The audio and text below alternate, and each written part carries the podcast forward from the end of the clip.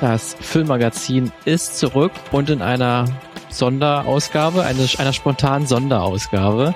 Denn wie ihr vielleicht schon hören könnt, ich bin dieses Mal nicht bei Lukas in seinem wunderschönen Tonstudio. Vielleicht hört man es aber auch gar nicht, weil das, weil das, weil das in dem heiligen Büro, in dem du sitzt, viel besser klingt. nee. Wir mussten kurzfristig umdisponieren und uns zusammenschalten, aber das haben wir früher auch schon immer gemacht, äh, während Corona, also während Corona in der Hochphase war und alle zu Hause geblieben sind, da hat es auch funktioniert. Also wird es jetzt auch funktionieren. Wir sehen uns ja nach wie vor und hören uns ja auch. Mhm. Es, äh, das Filmmagazin geht aber auch trotzdem weiter. Deswegen herzlich willkommen auf jeden Fall dazu. Wir sind, wie der, der Name schon sagt, wir sind äh, ein Filmpodcast, der ein bisschen hinter die Kulissen schaut. Wir schauen uns äh, in der Woche Filmphänomene an von gestern, heute und morgen vielleicht äh, und wollen ein bisschen gucken, und wie übermorgen. das dazu gekommen ist. Und übermorgen auf jeden Fall. Ähm, ihr könnt uns auf jeden Fall auch immer schreiben, wenn ihr irgendwelche Themenvorschläge habt. Die nehmen wir sehr, sehr, sehr gerne an, ähm, weil es ja dann wirklich immer sehr, sehr viel passiert in der Filmwelt. Und wenn ihr da irgendeinen Tipp habt, dann schreibt uns sehr gerne auf, auf Twitter, auf Instagram, auf Mail, äh, per, per, per Mail auch gerne auf, über unsere Webseite filmmagazin.audio. Da könnt ihr uns erreichen. Da könnt ihr mich, Martin und Lukas auf jeden Fall erreichen. Ähm, deswegen, ja, schreibt uns. Und aber dieses Mal in dieser Folge äh, bin ich ein bisschen rausgenommen, weil ich habe nichts vorbereitet tatsächlich, weil, weil Lukas gesagt hat, du hast was, du warst nämlich unterwegs und hast ein Thema mitgebracht ähm, und darüber werden wir jetzt in dieser Folge sprechen. Ja, exakt. Also wir haben das ja jetzt auch in den letzten Folgen schon mal so gemacht, dass der eine ein bisschen mehr vorbereitet hat, der andere dann in der nächsten Folge und so. Das ist ja eigentlich auch ganz gut. Ähm, und zwar hatte ich jetzt Urlaub und ähm, war in Polen, in Wrocław, in Breslau. Und da haben wir dann auch einen Tag lang einen Abstecher gemacht in Richtung Krakau und äh, in der Nähe liegt ja auch Auschwitz, also das ehemalige Konzentrationslager Auschwitz. Und das haben wir uns angeschaut, sehr eindrücklich. Und da habe ich gedacht, naja gut, da könnte man ja auch mal im Filmmagazin drüber sprechen, denn Filme dazu gab es ja auch einige. Äh, ich habe mhm. mir jetzt äh, hier auch einen ganz speziellen rausgepickt, über den ich gleich reden möchte. Ähm, vielleicht eine kurze Content-Warnung. Dem Thema entsprechend ähm, geht es natürlich auch um den, den Genozid. Es geht um schreckliche Dinge. Und wer sich damit jetzt nicht so gut fühlt, der kann diese Folge gerne skippen, kann sich die nächste anhören oder die letzte. Und ja, denke, das wäre nochmal ein ganz, ganz wichtiger Hinweis. Ich habe erstmal äh, mir aufgeschrieben, dass ich so ein bisschen was erzählen will über, äh, über Auschwitz und äh, den Besuch dort. Also Auschwitz ist ja oder war vielmehr das äh, größte Konzentrations- bzw. Vernichtungslager auch der Nazis, betrieben von 1940 bis 1945 ähm, nahe der polnischen Stadt Auschwitz-Jim. Äh, ich hoffe, ich habe das richtig ausgesprochen. Im äh, damals dann äh, von den Nazis besetzten Polen eben. Äh, die Region, die liegt so im Speckgürtel, würde ich fast sagen, von Krakau. Also wir sind da auch mal ein bisschen durchgefahren, weil die Autobahn gesperrt war. Man kann ja tatsächlich, die A4 ist ja, geht ja irgendwie von von Aachen bis, bis nach Kiew durch tatsächlich. Also es ist eine sehr, sehr lange Autobahn durch ganz, durch halb Europa, vielleicht sogar mehr als halb Europa. Ähm, da war aber irgendwie gesperrt ein Unfall und da sind wir durch die, durch die Dörfer gefahren und ähm, das ist, äh, zumindest habe ich, hab ich so wahrgenommen, eine ziemlich industriell geprägte ähm, Stadt. Wir sind an so einigen Kohleessen vorbeigefahren. Ähm, Autoindustrie, äh, also der und auch teilweise in den kleineren Orten irgendwie so Neubausiedlungen. Also es ist schon, glaube ich, jetzt heute eine etwas reichere Gegend, äh, aber trotzdem sehr ländlich geprägt noch.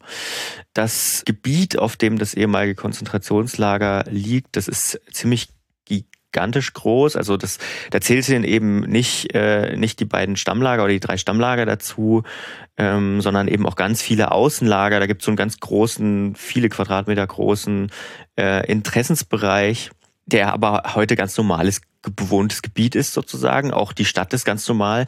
Das Museum an sich ähm, liegt hat zwei Stellen, einmal das Stammlager Auschwitz I und das ähm, und Auschwitz II, das äh, ehemalige Vernichtungslager Birkenau. Ähm, das sind sozusagen die beiden Orte, an denen sich dieses Museum befindet. Das war, glaube ich, auch nicht immer so. Das waren auch mal zwei getrennte Museen irgendwie. Und, und dieses äh, Auschwitz III, was eigentlich auch ein paar Kilometer davon entfernt war, wo damals diese IG Farbenwerke Werke auch waren und so, das gibt's heute nicht mehr. Also da, das ist heute auch ein Industriegebiet, glaube ich. Genau, also diese beiden Orte gibt es. Das, ähm, das Lager, äh, das, das Stammlager ist, glaube ich, irgendwie ich, ich hoffe, ich habe das jetzt nicht falsch im Kopf, irgendwie 20 Hektar groß.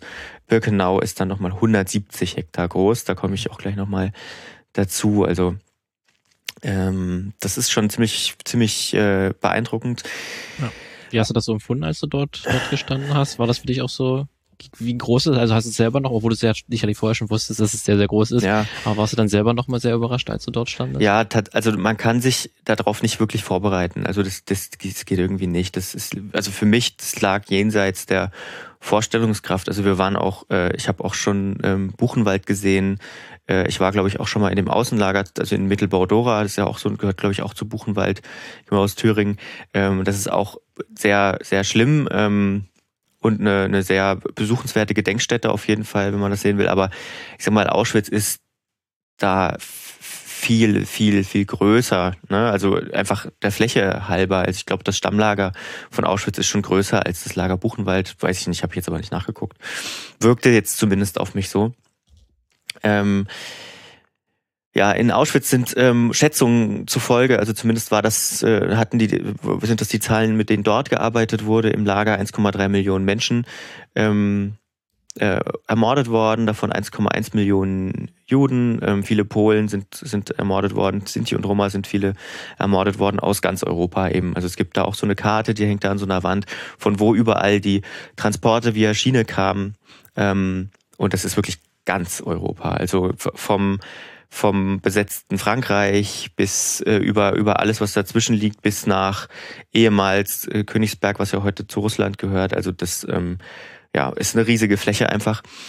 Und ähm, ja, ähm, so, so fühlt es sich dort auch an, fand ich. Also das ist, ähm, man, man kommt erstmal in dieses Stammlager, ist, besteht aus so Backstein. Baracken, das sind so diese, ich würde jetzt mal fast sagen, typischen NS-Bauten, die man so kennt. Ne? Also von außen ähm, groß, langen Backstein und drinnen halt so mit diesem, mit diesen ähm, ja, äh, na, verputzten Wänden und so, ne? So ganz alte Gebäude einfach. Und äh, dort ist schon, das war der Anfang sozusagen, und dort ist schon viel Schlimmes passiert. Dort ist alles passiert, was man so kennt von, von den Experimenten an Menschen, die ähm, Josef Mengele als, als, als äh, äh, ja, Arzt ähm, äh, ja, äh, durchgeführt hat. Dort äh, gab es aber auch Krematorien, also dort sind auch schon Menschen in Gaskammern äh, verbracht worden und, und verbrannt worden. Ähm, eins davon steht auch tatsächlich noch, die Nazis haben die, also alle anderen Krematorien gesprengt damals, da komme ich gleich noch dazu. Und äh, ja, man, man, man kriegt dort, weil dort steht sehr viel noch. Dort, äh, beziehungsweise ist natürlich auch einiges restauriert worden, muss man sagen wird auch Stück für Stück ähm, erhalten eben ähm, für die Nachwelt. Dort sind aber auch die Ausstellungsgebäude. Ne? Dort, dort geht man auch in manche Gebäude rein. Da hat man dann Räume, ähm, die sind, die sind, die geben erstmal Aufschluss über die Geschichte. Das funktioniert wie in vielen anderen Museen auch über so Tafeln, über Fotos und so. Da gibt's aber auch dann mal ein, ein maßstabsgetreues, ähm, einen maßstabsgetreuen großen Nachbau von einem der großen Krematorien, die in Birkenau standen, die bis zu 2000 Menschen am Tag ähm, töten konnten. Ähm, und oder, oder besser gesagt 1000 verbrennen, glaube ich, und, und oder 1500 verbrennen und 2000 Menschen in der Gaskammer töten, was so allein schon so Zahlen sind. Aber auch das spielt bei dem Film, um den es gleich geht, noch eine Rolle. Und ähm, ja, da gibt es dann auch, da gibt es dann auch, und das ist wirklich heftig, da gibt es dann Räume, in denen werden, werden halt Haare aufbewahrt noch. Die Nazis haben ja, muss man sagen, damit auch viel Geld verdient. Ne? Also die haben ja die Menschen, die dort angekommen sind, die mussten all ihr Hab und Gut ab, abgeben, alle Koffer, alle Brillen, alle äh, Goldzähne wurden auch entfernt, dann erst vor den Toten, dann später. Ähm, aber auch alle Habseligkeiten wurden eingesammelt, wurden dann ins Reich zurücktransportiert, um ähm, ja die zu verkaufen, um das weiterzugeben. Also da gibt es auch Schätzungen, dass damit Milliarden Reichsmark Gewinn gemacht worden sind, einfach ähm, mit dem, was eben die Menschen dort mitgebracht hatten. Die hatten irgendwie eine Gepäckgrenze, ich weiß gar nicht mehr, 20 Kilogramm Gepäck oder so durften sie mitnehmen. Ja, also das sieht man eben in diesem Stammlager. Ähm, und ähm, das ist auch so ein bisschen, also ich würde da sehr empfehlen, wenn man da wirklich mal die Chance hat, hinzugehen, hinzufahren, ähm, eine, eine das geführt zu tun, also eine Führung zu machen dort, eine Museumsführung, die gibt's in, in zig verschiedenen Sprachen, ich glaube in 20 Sprachen werden die angeboten. Ähm, die kann man ganz einfach äh, online buchen auf der Seite von Auschwitz, die verlinken wir auch.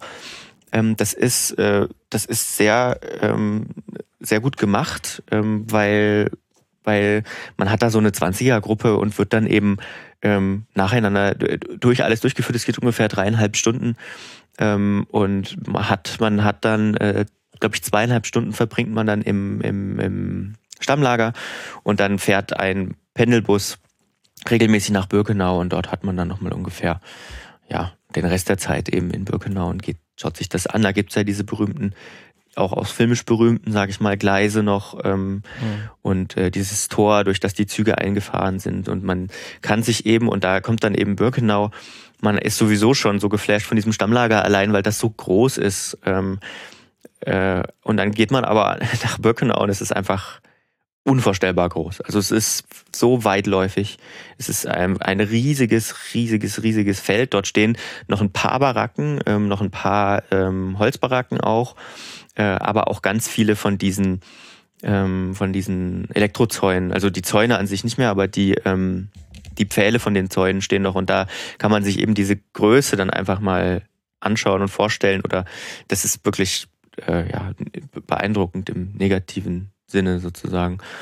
Ähm, genau, und die Ruinen von den, von den ähm, Gaskammern oder von einer Gaskammer sind auch noch äh, erhalten. Es gibt dort auch natürlich dieses, dieses Denkmal oder dieses Mahnmal, das man kennt, wo eben in den Sprachen der Menschen, die äh, dort getötet worden sind, eben nochmal Platten ähm, erinnern in den verschiedenen Sprachen, genau. Ja, das ist, äh, das, das ist so ein bisschen, das sind so ein bisschen die Fakten, würde ich einfach mal sagen. Ähm, das muss man sich angeschaut haben, sonst kann man es, glaube ich, nicht ganz nachvollziehen. Ähm, klar kann auch nicht jeder eine Reise jetzt sich dahin organisieren. Das sind ja irgendwie, also wir sind ja in, wir sind ja in Dresden und das ist ja quasi, da fährt man, wie lange fährt man nach Polen? Eine Stunde vielleicht. Ähm, also schon relativ nah dran und selbst von uns aus sind es ja irgendwie fünfeinhalb oder sechs Stunden dahin. Das heißt, es wird sich nicht jeder äh, leisten Aber alternativ können. gibt es ja auch andere Möglichkeiten, außer hinzufahren, sich damit auseinanderzusetzen und das auch also zu erfahren, wie das ausgesehen hat. Ja. Genau, auf jeden Fall. Und wir haben ja, wie gesagt, auch die Filme und die sind ja eigentlich unser Thema, die man sich angucken kann. Und tatsächlich ist es so, dass ähm, also in vielen Filmen sp spielen ja Konzentrations- und Vernichtungslager eine Rolle, ähm, mittlerweile auch in ganz bekannten. Ähm, aber auch in einigen, also Dokumentarfilme gibt's ja auch ganz viele, aber ich rede jetzt hauptsächlich von Spielfilmen. Und tatsächlich gab es schon 1948 ähm, den ersten Dreh in Auschwitz auf dem Gelände ähm, für einen Spielfilm. Also es hat drei Jahre gedauert, dann ist dort ein erster Spielfilm gedreht worden, natürlich zu dieser Thematik, ähm, äh, damit umzugehen mit dieser Vernichtung. Und ähm, ja, das hat, glaube ich, auch viel mit Verantwortung und Erinnerungskultur zu tun. Es ist weniger geworden, muss man sagen. Ähm, da kommen wir dann vielleicht auch noch später dazu, ähm, weil man hatte, glaube ich, auch schlechte Erfahrungen gemacht. Aber auf jeden Fall mit diesem Film, der war der erste. Ähm, der hieß Die letzte Etappe.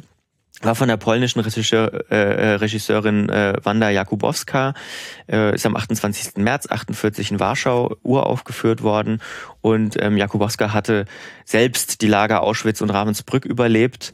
Ähm, und in ihrem Film geht es eben um ein Kollektiv von, von weiblichen Häftlingen oder Heldinnen auch, die konspirativ unterwegs sind und dort Sabotage betreiben. Ähm, in diesem Film gibt es so ein paar Mythen. Ich verlinke dazu auch mal so einen Artikel in den Show Notes.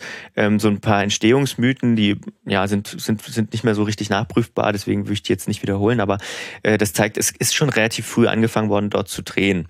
Und tatsächlich gab es dann auch, und über diesen Film will ich heute sprechen, ich glaube, die erste deutsche Produktion die äh, in Auschwitz gedreht wurde auch und tatsächlich äh, eine westdeutsche Produktion. BRD 1977, der Film ist 145 Minuten lang.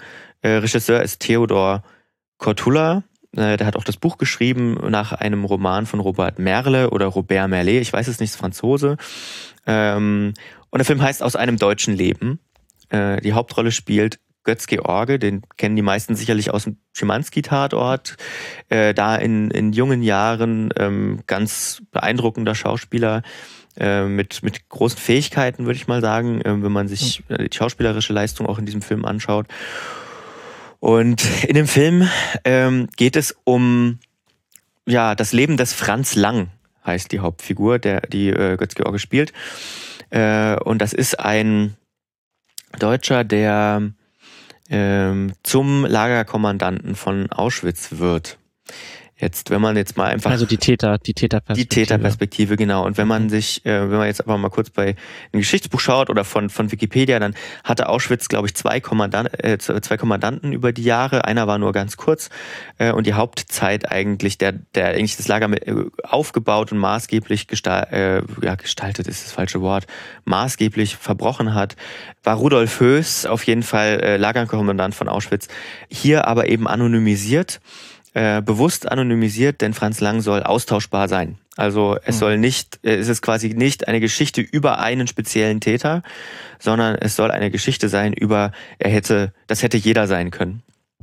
Und ähm, ich hatte auch erst so ein bisschen gefremdelt mit dieser Täterperspektive und mhm. die kann man sicherlich auch kritisieren, aber äh, die geht aus meiner Sicht auf. Also genau das, was sie damit erreichen wollten, nämlich diese Anonymisierung, die funktioniert, weil sie erzählen sozusagen in, äh, ein, in zahlreichen Kapiteln ähm, das Leben dieser Hauptfigur. Und das ist auch tatsächlich so gemacht, dass man ähm, immer eine Jahreszahl eingeblendet sieht auf einem schwarzen Hintergrund und dann immer so, Franz Lang macht dies und jenes, Franz Lang arbeitet im Lazarett und so weiter. Die Geschichte steigt im Ersten Weltkrieg ein, Franz Lang ganz jung, noch dargestellt von einem anderen Schauspieler da, äh, mit, mit 15, glaube ich, ähm, und muss Strafdienst leisten im, im im Lazarett, äh, nicht im Lazarett, sondern im Krankenhaus, weil er äh, verbotenerweise sich äh, an die Front äh, hat fahren lassen oder an die Front gegangen ist, um zu kämpfen, obwohl er noch zu jung war ähm, und hat eben sein Alter falsch angegeben, wollte aber für die deutsche Sache kämpfen. Ähm, und dort trifft er auch einen Hauptmann, der ja ihn sehr gut findet, weil er eben für die deutsche Sache kämpfen will und der äh, nimmt ihn dann mit. Das war am Anfang des Krieges. Der Krieg ging ja dann noch ein Weilchen und 2017, äh, 2017, 1918 ist er dann, ist er dann ja auch alt genug und geht auch tatsächlich an die Front, überlebt auch dort. Dann haben wir wieder einen Ausschnitt, da ähm, ist er in den 20ern, nimmt äh, an diesen, ähm, ist, ist Teil eines rechten Freikorps, ähm, das gegen Kommunisten kämpft. Der Kaputt spielt eine Rolle da eben ähm, dann haben wir eine Situation Mitte der 20er, wo er dann schon Teil der NSDAP wird, wo er dann auch tatsächlich einen Mord begeht ähm, und dafür ins Gefängnis kommt, allerdings dann auch irgendwie entlassen wird, relativ, also in den 30ern eben, weil er hat einen Kommunisten ermordet, ähm, das sah man dann wahrscheinlich nicht mehr so eng und kommt eben frei.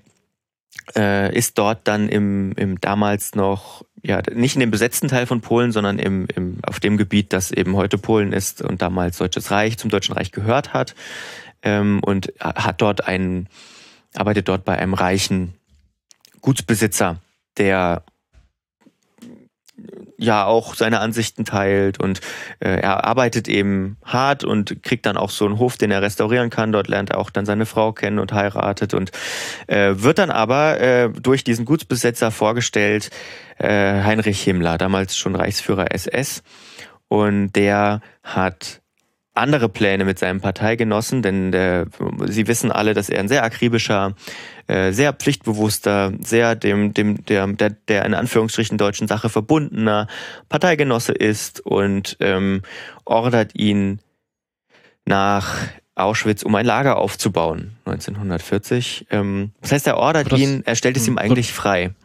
Ja, wird das dann also auch direkt Auschwitz so auch benannt? Das wird ja so anonymisiert eher, aber Auschwitz ja, er, ist schon er, als er, realer nur Ort. er, nur er und quasi seine Frau wird anonymisiert, so, aber der der Rest ist ist genau ist korrekt. Also es ist tatsächlich das Lager Auschwitz und dort geht er auch hin, obwohl er es, es wird ihm quasi freigestellt. Es gibt auch so eine Unterhaltung, so eine Szene, eine Unterhaltung mit seiner Frau, wo sie sagt, aber es ist ja freigestellt. Ich will nicht unbedingt. Das heißt dann, das ist dann von einem Gefängnis die Rede. Ich will nicht unbedingt, dass du Gefängniskommandant wirst.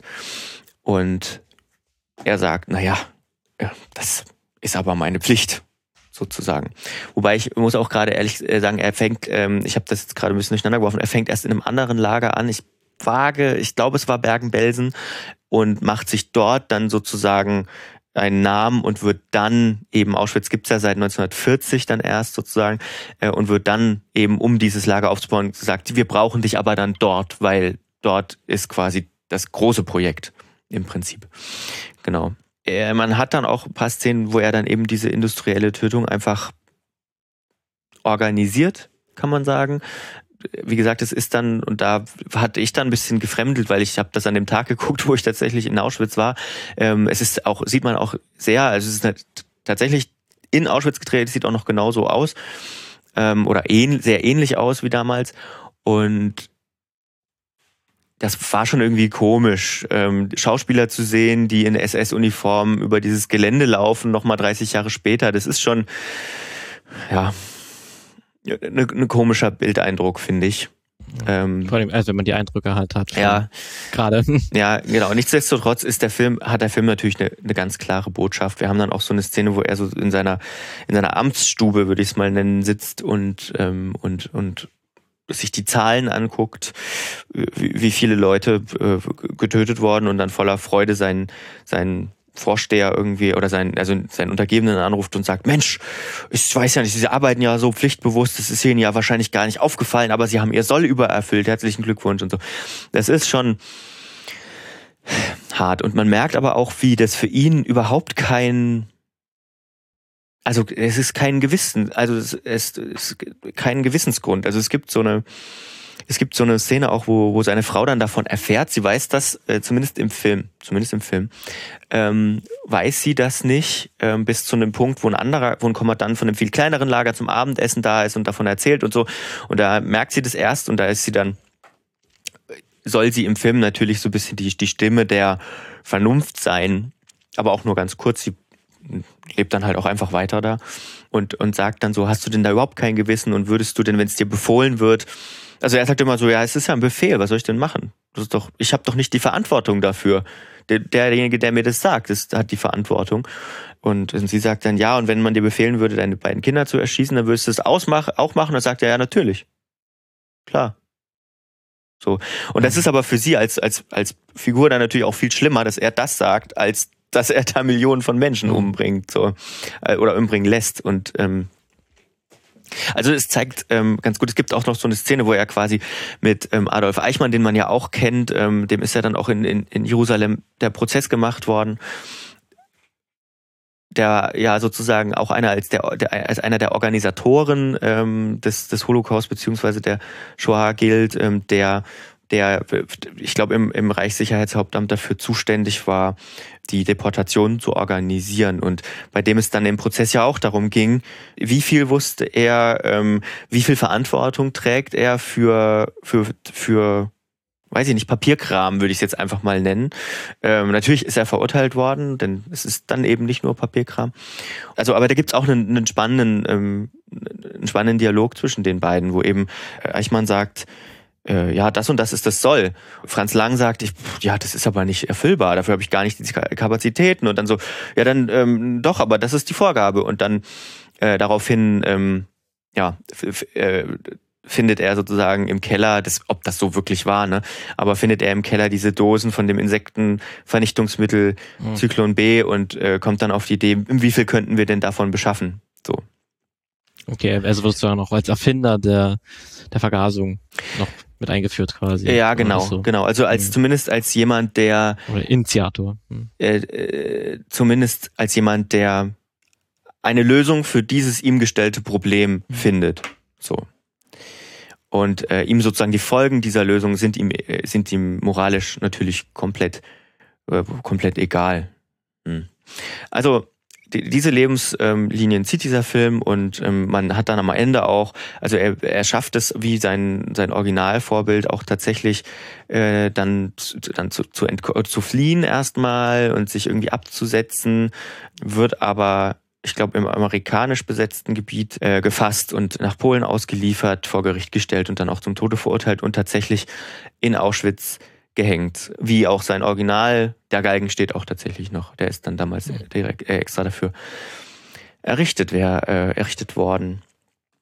Ja, das ähm, okay. ist ein Film, den ich, den ich sehr empfehlen würde, den man leider nur kaufen kann, glaube ich. Wobei ich Wo mir auch kaufen? Na, digital überall oder ja, man guckt halt nach DVD. Wobei ich bin mir gar nicht so sicher, habe noch gar nicht geschaut, aber wenn ihr äh, wenn ihr findige Leute seid und mal bei YouTube schaut, ich glaube, der Film ist so alt, ich, da gibt auch keine Rechte mehr, so richtig. Nee, den hat auch, also ich glaube, produziert auch vom WDR damals. Ähm, ich glaube, da ist dann auch nicht wirklich auch ein, ein, jemand, der sagt, der YouTube sagt, nehmt mal bitte den Film runter. Also wahrscheinlich gibt's den auf YouTube. Also guckt mal. Mhm. Ich kann, glaube ich, bestätigen. das ist, ist der Fall. Wenn man den Titel eingibt. Sieht zumindest danach aus, ja. Zwei, geht der Film zwei Stunden 18, kann das sein? Äh, ja, ungefähr, genau. Ja. Dann gibt es den. Okay, ihr findet ihn. Äh, das Schauen lohnt sich auf jeden Fall, auch wenn ich da wieder sagen muss, dieselbe Content-Warnung, die wir am Anfang des Podcasts gegeben haben, würde ich auch für den Film aussprechen, weil er zeigt das schon mhm. sehr, alles sehr explizit, wenn er natürlich, auch wenn er natürlich älter ist und eben so gedreht ist, wie man in den 70er Jahren dreht. Ne? Aber das ähm, tut glaub, ab einem gewissen Punkt dann, wenn man eben auch zu dieser Vernichtung kommt, äh, auch nichts mehr zur Sache, wie das inszeniert ist irgendwie. Das vergisst man dann auch ganz schnell. Ja. Ja. Okay. Aber es ist ja wirklich interessant, dass das also erst 77 quasi den er der erste deutsche Spielfilm gab, der in Auschwitz gedreht hat mhm. und vorher gar nicht. Ich habe auch noch mal ein bisschen ja. versucht rauszufinden, ja. ähm, wie viele Filme irgendwie da gedreht wurden. Also so eine richtige Liste äh, gibt es nicht. Oder ich habe zumindest keine gefunden und es ist dann wohl auch später nicht mehr so einfach möglich gewesen. Ähm, denn zum Beispiel, ich habe auch in, in irgendeinem in irgendeinem Filmblog gelesen. Man kann es natürlich jetzt ganz schlecht wirklich nachprüfen mit Primärquellen, aber ich habe gelesen, dass ähm, Schindlers Liste wohl auch in Auschwitz tatsächlich drehen wollte und angefragt hat ähm, und wohl auch von der polnischen Regierung die Erlaubnis bekommen hatte zuerst. Also sagen, das ist ja ein staatliches Museum, also die polnische Regierung trifft dann in, in dem Fall die Entscheidung oder die Verwaltung. Ähm, und äh, das ist dann aber wohl irgendwie abgesagt worden, nachdem jüdische Verbände protestiert haben, ähm, weil man hat natürlich auch ja, ich meine, Bilder, die einmal in der Welt sind, sind halt einmal in der Welt irgendwie und ähm, Hollywood ist natürlich auch sehr emotionalisierend immer unterwegs und ob man das will. Also das muss man sagen, ähm, ich habe dann auch mal länger mit einem Kollegen gesprochen, der mir auch den Film empfohlen hatte. Ähm, und ich finde ich finde das auch einen wichtigen Gedanke, irgendwie, wenn man Schindlers Liste kann man ja toll finden, den Film. Das ist ja wirklich guter Film, der auch problematische Ansätze hat, ne? Aber ähm, der ist natürlich sehr emotionalisierend. Ne? Der, der, der drückt natürlich auf alle Emotionen drauf. Und manchmal ist aber die Realität vielleicht auch einfach schon schlimm genug. Und mhm. das, das ist auch ein Film, das ich aus einem deutschen Leben sehr zugute halten würde. Dieser Charakter, dieser, dieser Biografiecharakter mit diesen Schlaglichtern, würde ich sagen, ne, mit, mit, ähm, dass er eben so nüchtern daherkommt. Er hat fast gar keine Musik. Ähm, und es wirkt fast schon fast schon dokumentarisch an manchen Stellen, würde ich sagen. Ähm, das nimmt dieser ganzen Geschichte überhaupt gar nicht den Schrecken, sondern eher im Gegenteil. Ne? Es, es, es trägt das Ganze mit einer Nüchternheit vor, würde ich sagen. Hm. Und die macht es dann, wie du schon gesagt hast, eigentlich noch dann greifbarer, authentischer und irgendwie dann eigentlich wird dem noch gerechter, vielleicht den Schrecken, die dort passiert sind. Ja, ja, ja. Ähm, kommen denn eigentlich auch ob die Opfer auch vor, also jüdische Personen oder Sinti und, und, und Roma? Ähm, oder ist es so dann dem Sinne ein klassischer Deut deutscher Film, der sich wirklich auch nur den Tätern auseinandersetzt? Es gibt natürlich, also es gibt Szenen mit mit, Schau mit Schauspielern, die halt Häftlinge darstellen. Ne? Also es, die spielen natürlich schon eine Rolle, aber es ist jetzt kein, es ist natürlich kein opferfokussierter Film, muss man sagen. So, das kann man einfach so festhalten. Mhm. Ähm, das kann man natürlich dem dem speziellen Film auch vorwerfen, muss man allerdings auch sagen, dass wenn man ihn natürlich in die in die Zeit ähm, einordnet, ne? also wenn man sagt, 1977 war, glaube ich, auch in der Bundesrepublik so eine Zeit, wo, wo man erstmal überhaupt das Thema, also in dieser Zeitspanne auch in verschiedenen anderen Medienformen überhaupt so richtig aufgearbeitet hat.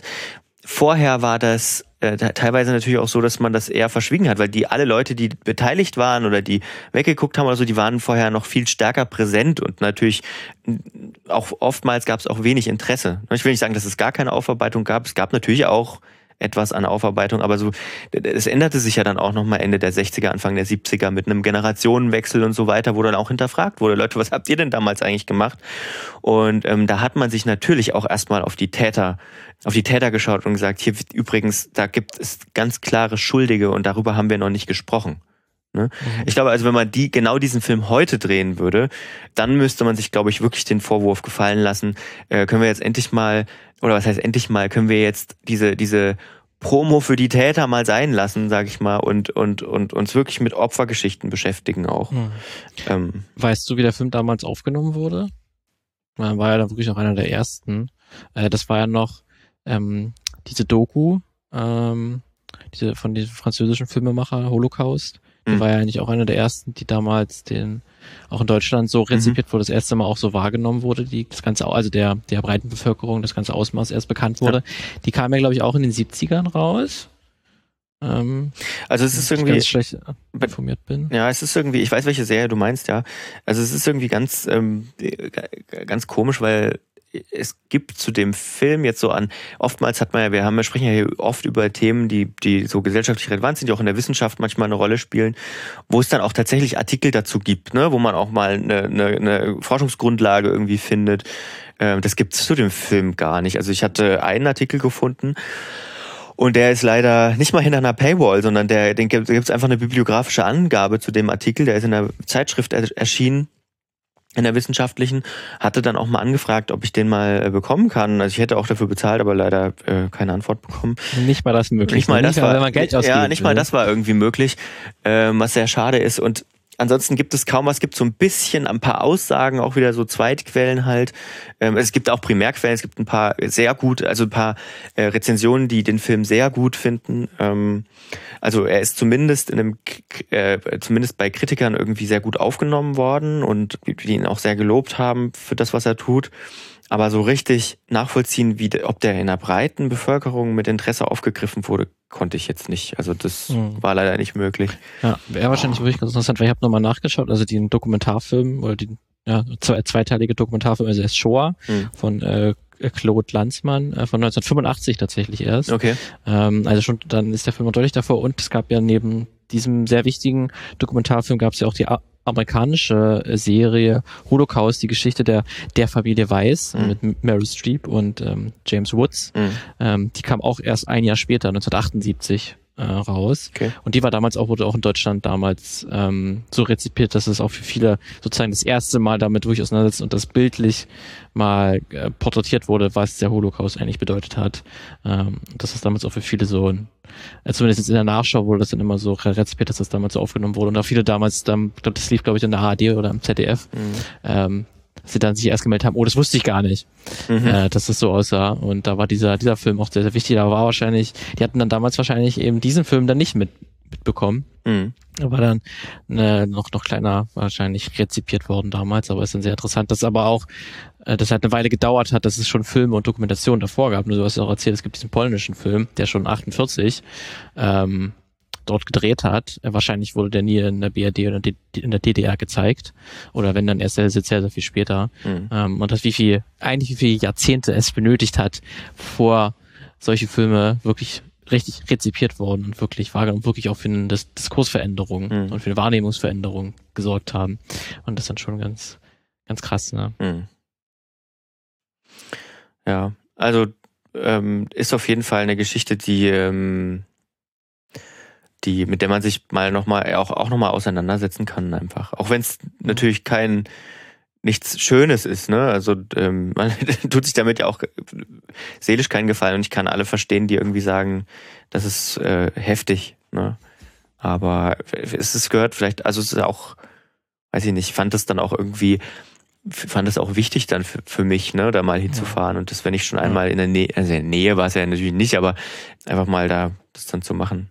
Klar, wenn man es gerade mit einem Besuch auch dort Ja. verbinden kann, ähm, dann ist es ja auch nochmal eine ganz, ganz eigene Erfahrung, um sich wirklich dem bewusst zu werden. Ja. Ähm, wenn man nicht nur Schauspieler sieht, die da dieses, wo man denkt, das ist ein Set, besucht hat, sondern nee, das ist wirklich das, das echte Auschwitz und ich bin auch dort Mhm. selbst und kriege die ganzen Ausmaße mit. Das ist sicherlich auch nochmal da was, was, was ganz eigenes. Ähm, deswegen, ja, wenn man irgendwie die Möglichkeit hatte, macht das auf, auf jeden Fall. Mhm. Ähm, und gerade so viele, ähm, ist ja so ein, so ein krasses, schweres Thema und dann ist es ja auch gut, wenn es viele Filme auch gibt, die das auch erfolgreich Mhm. irgendwie kriegen, irgendwie gebannt bekommen, um dem irgendwie ein bisschen wenigstens gerecht zu werden.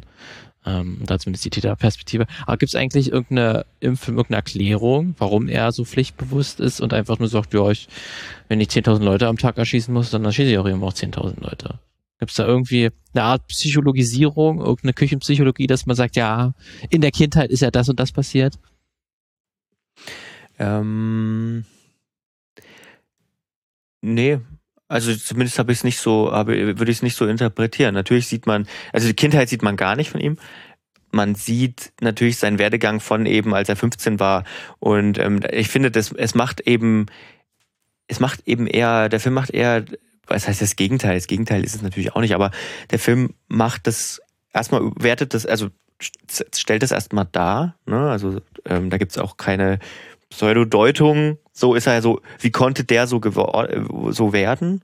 Sondern eben durch seine Austauschbarkeit ist das natürlich das Wichtige. Ne? Es ist nicht so dieser, dieser eine Täter, der dann so geworden ist, sondern es ist einfach eine deutsche Biografie, wie sie damals Hunderttausende hatten, sag ich mal. Und das macht natürlich auch die, das, äh, das Problem mit aus. Ne? Also ja sagte bereits könnten alle Titel, sein ne? aus dem Leben ja. eines Deutschen genau. nicht, nicht des ja. Deutschen ja genau aus aus Deutschen, ja genau ne? aus dem aus, irgendwie mhm. ja genau nicht nicht äh, da, das ist die Biografie von eben von Rudolf Höß sondern ähm, das ist einfach ein das Leben es ist einfach ein deutsches Leben so ja. Äh, übrigens, äh, ja, ein deutsches Leben nicht verwechseln. Es gibt einen Film, ähm, wenn ihr googelt danach, der heißt Ein deutsches Leben. Das ist aber, glaube ich, ein österreichischer Dokumentarfilm über die Sekretärin von Joseph Goebbels. Ähm, aus einem deutschen Leben heißt der Film. Hm. Ähnliches Thema, aber an, anderer Film. Ja, genau. Ähm, richtige Unterschiede. Ja, auf jeden Fall sehr interessant. Das ist wahrscheinlich auch so der, diese, diese Kategorie von Shoah-Film ist ja auch sehr, es gibt ja eine, auch viele von Die Fälscher oder ja. der Junge im gestreiften Pyjama. Äh, Schönes Lister hat man schon angesprochen. Ähm, ist schon sehr, das ist irgendwie auch nochmal eine ganz eigene Art, Sub, Subgenre von Filmen, würde ich, mhm. würde ich fast mhm. sagen. Mhm. Ja, wir hatten ja irgendwo auch vor Ionen hatten wir auch mal den Nackt unter Wölfen, ja, den Film den besprochen, neuen, also die, die, die Neuauflage. Mhm. Ähm, der, ich glaube, wir hatten, hatten wir damals auch den alten geschaut? Ich glaube, wir waren wir auf jeden Fall, dass jetzt der neuere typisch ähm, Eventfilm sein sollte und da halt jetzt auch sehr mit dem emotionalen Holzhammer vorgegangen ist. Das eher nicht so der allerbeste ähm, Shoah-Film ist. Aber ja, trotzdem, ne, ich, ich finde das irgendwie trotzdem immer, das ist irgendwie eine ganz oder du hast ja auch mal ähm, erzählt hier, dass ähm, das Leben ist schön, wunderschön. Das also Leben ist schön, ja. Das Leben ist schön, ne? auch einer deiner Lieblingsfilme oh, ist, dieses oh, oh. Jahr auch ähm, auch als Thema haben, auch damit ganz eigen umgehen. Ja. Der, ich finde ich find halt diese ganzen Filme irgendwie total, die haben eine ganz eigene Bildsprache, eine ganz eigene emotionale Wucht irgendwie. Ja. Also, also, das Leben ist schön ist ja von, von Roberto Bini, der dafür auch einen Oscar genau. bekommen hat. Der zum Beispiel, der ist halt, ich finde, der ist zum Beispiel ein Gegenstück zu dem aus einem deutschen Leben, Leben. Mhm. weil äh, natürlich macht er was ganz anderes, aber ähm, der zum Beispiel ist ja eine, der hat ja, der hat ja eine Opfer Perspektive. Der erzählt ja, ja die Geschichte einem, eines jüdischen Italieners äh, und, seinem, und seinem Sohn ne? Äh, und seiner Frau. Das ist schon, also der ist, der ist trotz, also ich sag mal, emotional ist der auch sehr heftig, muss man sagen. Ähm, mhm. Auch wenn der nicht mit, der arbeitet zum, also der arbeitet zum Beispiel nicht mit Zahlen, gar nicht, sondern da geht es um nur mit ein, Menschen. Der, genau, um ein menschliches, trauriges Schicksal, ein Beispiel sozusagen. Mhm. Genau. Ja.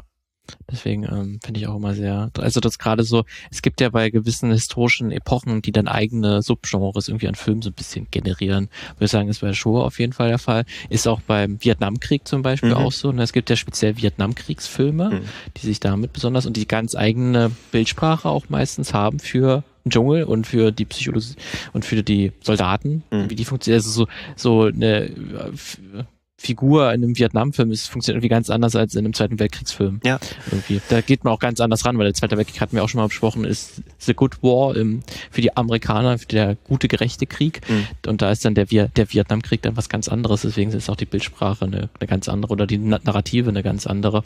So der Irakkrieg 2003 sicherlich auch nochmal auch nochmal so ein Subgenre ne, mit solchen wie Hurt Locker mhm. ähm, oder American Sniper. Auch mal so, auch nochmal so eine Eigenkategorie irgendwie von, von Kriegsfilmen, ähm, weil die sich speziell so mit einem Topos auseinandersetzen, die ja meistens sehr, die lassen sich nicht so eindeutig zuordnen, weil wir so, so Zweiter Weltkriegsfilme ist so, da ist man als Amerikaner auf der guten Seite, beim Vietnam, Vietnamkrieg eher auf der bösen Seite, ja. aber beim Irakkrieg ist es wiederum, gibt viele Filme, die sich da nicht entscheiden können. Ähm, und das ist ja dann auch bei Showa-Filmen eigentlich meistens recht eindeutig gemacht. Da ist es ja auch eigentlich, wäre ja auch völlig unnötig, dort irgendeine Graustufen dar oder darzustellen, so im Sinne von, ja, die Deutschen musste man irgendwie auch verstehen, weil das, das und das ist ja passiert. Es gab ja die Weltwirtschaftskrise. Was sollten sie denn? Hätten Ja, sie sonst ja, machen ja. sollen? Nee, das wird natürlich dort gar nicht vorgenommen, weil es doch absolut unangebracht wäre. Ähm, Finde ich dann auch immer sehr so interessant, wie dann verschiedene große historische Ereignisse ähm, nochmal eine spezielle Reihe von Filmen auch ge- generieren. Ich würde mal, ähm, ich würde, mich würde mal interessieren, da wie sehr, ähm, wenn man das sozusagen, wenn man da jetzt sagt, Genre ist vielleicht, äh, Ja, ist vielleicht das falsche Wort. ja, ich ist überlege gerade, groß. ob es, ob, ob, ob, ob auf die Schnelle ein besseres einfällt. Ich glaube, wenn man sich ein paar Gedanken macht, das so, so eine, so eine Art, weiß ich nicht, Filmnetzwerk, keine Ahnung, so, so ein, Hm.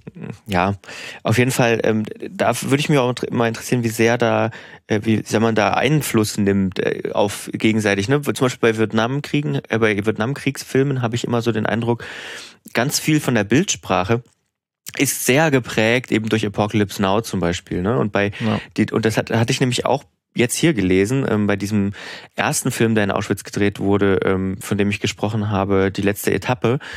Ähm, in diesem Artikel, da steht auch drin, ähm, dass der eben von der Bildsprache her sehr prägend für viele war, die danach kommen. Ne? Also so wie er inszeniert ist, ähm, so wie die das Lager inszeniert ist, ähm, dass davon ganz, dass da ganz viele das nachgemacht haben sozusagen.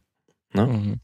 Ja, ist ja auch wohl logisch, ne? dass dann die, die ersten, die das dann wirklich auf Bild bauen, die sind natürlich dann stilprägend, weil jeder, der danach kommt, ähm, guckt sich das wahrscheinlich irgendwie mal an oder hat das irgendwie mitbekommen oder ist überhaupt deswegen auf das Thema gekommen. Ja. Ähm, und da bist du natürlich stilprägend. Ne? Mhm. Ähm, hast du das dann auch bei äh, aus dem Leben eines Deutschen auch so mitbekommen? Also hast du irgendwelche Vergleiche gefunden oder Ähnlichkeiten? Da müsste ich, glaube ich, um das zu beantworten, müsste ich es nochmal nebeneinander stellen irgendwie. Und ich, ich würde einfach mal annehmen, die letzte Etappe gibt es bestimmt auch auf YouTube, so alt wie der Film ist, denke ich mal. Ja, wenn es überhaupt, also überhaupt gibt. Aber es gibt zum Glück, da muss man wirklich sagen, dass YouTube da irgendwie auch ein kleines, manchmal ein kleines Filmarchiv ist. Ja. Und wenn diese Filme. Gerade auch wenn, wenn, gerade auch wenn Sachen, oh ja, gibt es tatsächlich. Mhm. Ähm, gerade auch wenn Sachen ähm, überhaupt nicht, äh, wie soll ich sagen, überhaupt nicht mehr verfügbar sind. Ne? Das äh, es gibt ja auch öfter, dass es einfach Sachen gibt, an die man gar nicht rankommt. Es sei denn, man Mhm. ist bei Antiquariat XY und findet da zufällig die Videokassette, auf der das noch drauf Ja. ist irgendwie. Was total schade Und- ist. Was, was eine sehr gute Überleitung ist, Lukas, Mhm. wenn wir jetzt aufs News-Segment mal rübergehen. Mhm. Äh, da gab es diese Woche auch wieder einige Ereignisse. Mhm.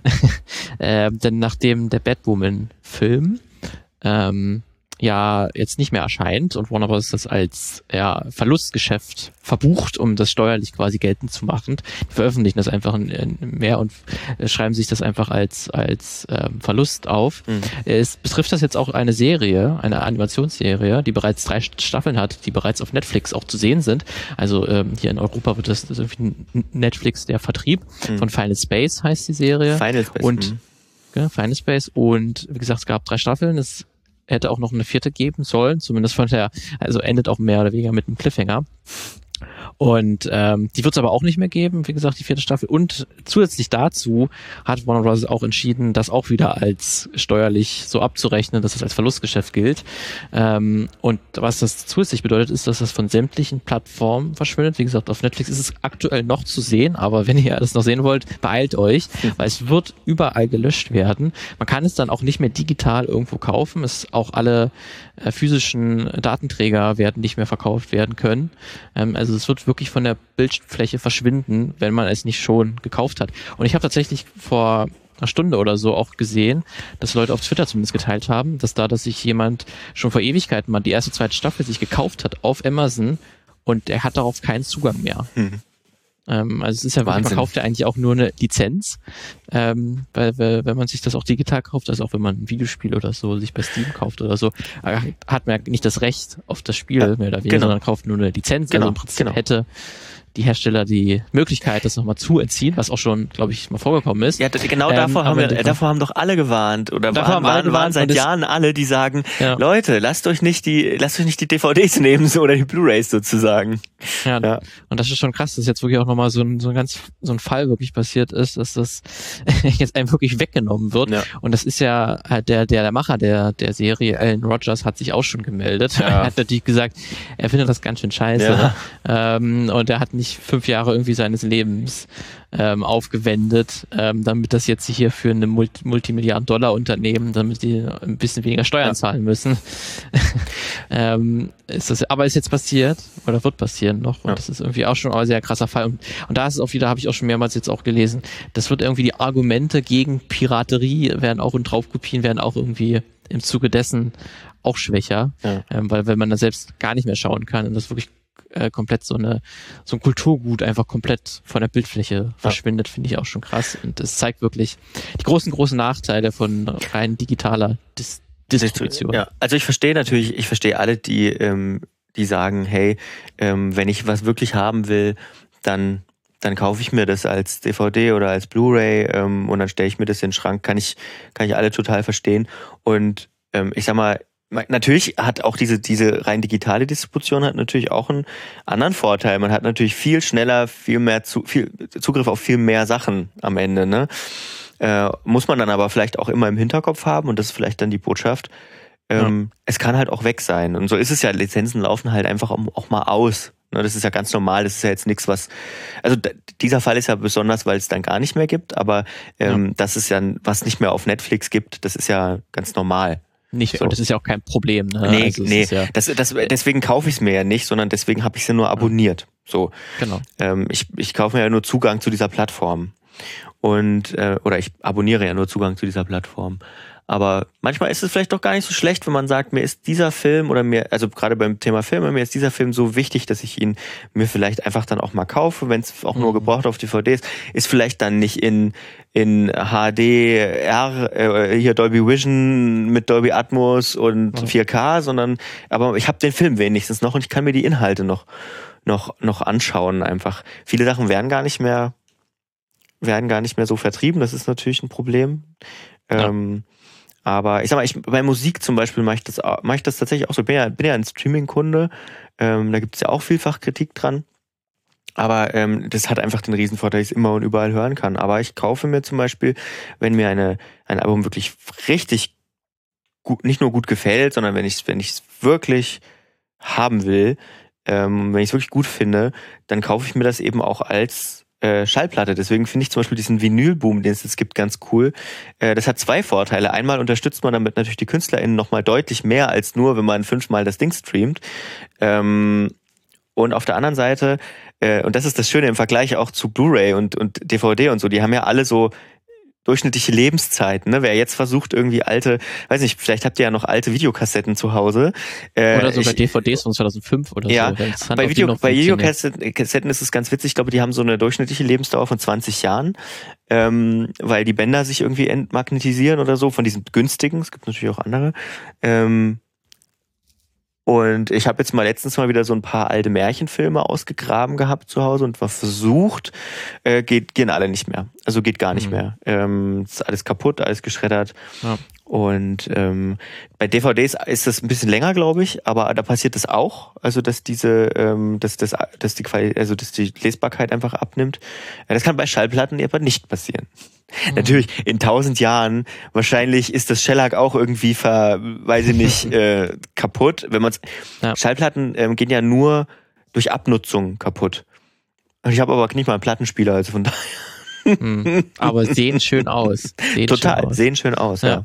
Aber ich finde gerade, ich habe gerade noch mal auch nachgeschaut, weil es ist tatsächlich, dass auch viele Sachen, die exklusiv auf, auf Streaming-Seiten anzusehen sind, die gibt's gar nicht, auch als Blu-rays. Mhm. Ich habe gerade geguckt, ob diesen Prey-Film, ähm, den das, der dieses Jahr erschienen ist, der Predator Prequel-Film, den kann man auf Blu-ray noch nicht kaufen. Vielleicht gibt's den noch irgendwann, aber aktuell nicht. Und das heißt, wenn da Disney sich irgendwann entscheidet, das rauszunehmen, auch keine Möglichkeit, das selbst aus physischen Datenträger zu haben. Und die hatten auch mal angekündigt, dass ihre Serien, ihre Marvel-Serien oder Star Wars-Serien, ja. die kommen alle auch nicht auf ja, ja, genau. oder so ja. raus, ne, weil es sich gar nicht lohnt, weil die meisten Leute das eben im Sowieso, aber die wollen es ja auch unbedingt auf Disney Plus haben. Genau. Aber das macht natürlich total fragil. Da mhm. muss man dann natürlich, äh, ist schon irgendwie auch eine besorgniserregende Entwicklung irgendwie, mhm. wenn der halt noch mehr Macht haben Und quasi gerade für die Macherinnen ist es natürlich furchtbar, wenn ja. die sich aus irgendwelchen Gründen, ob es steuerliche Gründe ja, sind oder nicht, sich entscheiden. Was ist denn das für ein Grund? Was ist denn das für ein Grund? Weißt du, wenn das, wenn das Produkt nicht. schlecht wäre, weißt du, wenn man sagen würde, oh Gott, da haben wir uns total verrannt, äh, wir entschuldigen uns vielmals und wir überarbeiten das jetzt nochmal, nehmen das jetzt mal runter oder so. Aber nee, ach, wir müssen ja noch was von der Steuer abschreiben. Ich weiß auch gar nicht, wie das funktioniert, weil ja, die haben ja damit schon Einnahmen generiert. Ja. Ähm, und die, die erste Staffel, die ist vor vier Jahren oder so erschienen. Also wo kann man das noch steuerlich ja. geltend machen? Also es geht, es geht wahrscheinlich, dass wir uns das nicht machen. Und die ja. haben viele schlaue Leute auf ihrer Seite, die sich ihnen sicher gesagt haben, ja, das kann man machen. Mhm. Ähm, ich mache vielleicht dazu auch nochmal eine, eine Filmmagazin-Special-Folge, mit dem ich mich mehr unterhalte, der sich damit wirklich ja. rauskennt. Das ist vielleicht ganz gut, weil dann das wird jetzt das ein bisschen zu lang für unsere, was gab es sonst noch Kategorie. Ich glaube, das, das taugt für eine, haben wir gerade festgestellt, das taugt auch nochmal für eine eigene Folge. Es taugt, taugt glaube ich, für ein Thema auf jeden Fall. Gut, dann hatten wir, da gab es noch ein anderes Thema, was äh, heute, glaube ich, sogar online gekommen ist, wenn mhm. ich richtig informiert bin. Ähm, und zwar Ryan Reynolds hat angekündigt, dass es für Deadpool 3, mhm. ähm, das kommt jetzt dann 2024 wahrscheinlich raus. Ja. Und Hugh Jackman kehrt zurück als Wolverine. Mhm. Und äh, das hat ein bisschen für Aufsehen erregt, weil natürlich nicht nur zwei große Stars in Deadpool 3 mitspielen, sondern auch, weil eigentlich ja Wolverine eigentlich zu Grabe getragen wurde, wortwörtlich. Mhm. Ähm, eigentlich, eigentlich Hugh Jackman sich von der Rolle verabschiedet hat, aber jetzt doch nochmal zurückkehrt. Wie auch immer man das Ganze löst, wahrscheinlich über Zeitreise oder Multiversen, wie es jetzt ganz nett ist, weil ja Deadpool mit dem dritten Teil auch Teil des MCU wird mhm. und dann bei Disney ist. Das wird wahrscheinlich auch alles metamäßig verarbeitet werden in dem Film. Mhm. Ähm, aber da waren schon einige Leute gar nicht so äh, äh, damit sehr zufrieden, obwohl man natürlich Hugh Jackman gerne sieht als Wolverine. Ja. Aber es war im Prinzip so eigentlich Logan, wo er sich verabschiedet von seiner Rolle, eigentlich so ein guter Film und auch so guter Abschluss, mhm. ähm, dass es jetzt so ein bisschen sich so unecht anfühlt und eigentlich dieses, diesen guten Endsatz oder diesen guten Abschluss dadurch nochmal ein bisschen verwässert. Mhm. Dadurch, dass irgendwie selbst er nicht, nicht tot bleiben darf. Zumindest kurzzeitig. Ah. Hm. Ich weiß nicht, wie, wie findest du das? Freust du dich darauf, dass Hugh Jackman kurzzeitig zurückkehrt? Ach, ist mir, ist mir wirklich egal. ist mir wirklich egal. Also ich. Ist sehr geheim. Ja. Also das ist echt, also ich habe, also Geldmacherei einfach nur. Ja, natürlich ist es nur Geldmacherei, ja. Auf der anderen Seite natürlich, weißt du, wenn sie jetzt wieder jemand anderen gecastet hätten, der Wolverine spielt, ja. das hätte natürlich für gar niemanden funktioniert am Ende. Hätten ja, wieder, wenn wir alle Sturm gelaufen hätten, gesagt, das ist doch nicht Wolverine. Ja. Und die beiden harmonieren ja auch schon sehr lange irgendwie sehr gut irgendwie miteinander und können sich da die Bälle zuspielen. Und die haben das ja schon lange aufgebaut, auch schon im ersten Deadpool-Film. Ja. Kommt ja Hugh Jackmans Gesicht mehrmals vor äh, oder wird benutzt sozusagen auch als Gag. Ähm, deswegen, die haben das ja irgendwie auch schon lange vorbereitet. Es ist ja auch in den Comics ja. so, dass Deadpool und Wolverine so eine Hassliebe zueinander haben. Ähm, deswegen hat sich ja auch einfach angeboten. Aber ich finde es ganz interessant, dass es hier auch, dass man merkt, dass die Leute das Multiversum auch langsam nicht mehr so geil finden, weil irgendwie nichts mehr endlich ist. Ja. Immer kann mit einem Fingerschnips ist sofort jede tote Figur ja. wieder da oder jeder abgeschlossene ha Handlungsstrang kann wieder aufgebaut werden. Empfehle ich eine Folge, die wir vor, also ein paar Folgen vor äh, zurückskippen, haben wir mal drüber gesprochen. Ähm, Wie lange das noch gut gehen kann bei Marvel. Ja, genau.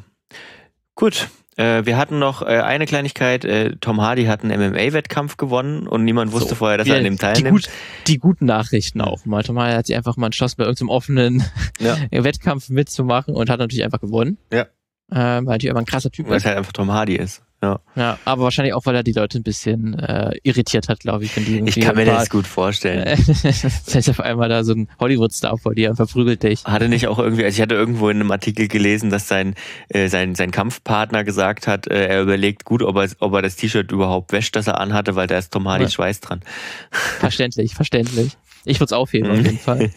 Einfrieren. Einfrieren. Mit der, mit der Schweiß erhalten bleibt. Aber Glückwünsche auch vom Filmmagazin. Ja. Starke Leistung. Ja, Starke sehr Leistung. gut gemacht. Ja, viel mehr gab's nicht. Erster Last of Us Trailer ist rausgekommen, kann man sich mal ja. angucken. Hast du den schon angeschaut? Nee, ich habe noch nicht gesehen. Noch Muss ich mir auch mal anschauen. Dann. Ja. ja. Sieht wie The Last of Us aus. Surprise. ja, gut. Tipptopp. Dann äh, würde ich sagen, an der Stelle belassen wir es dabei für diese Woche. Jo. Äh, und hören uns dann einfach nächste Woche am Sonntag wieder. Ach was. Dann bis dahin. Bis dahin. Ciao, ciao. Tschüss.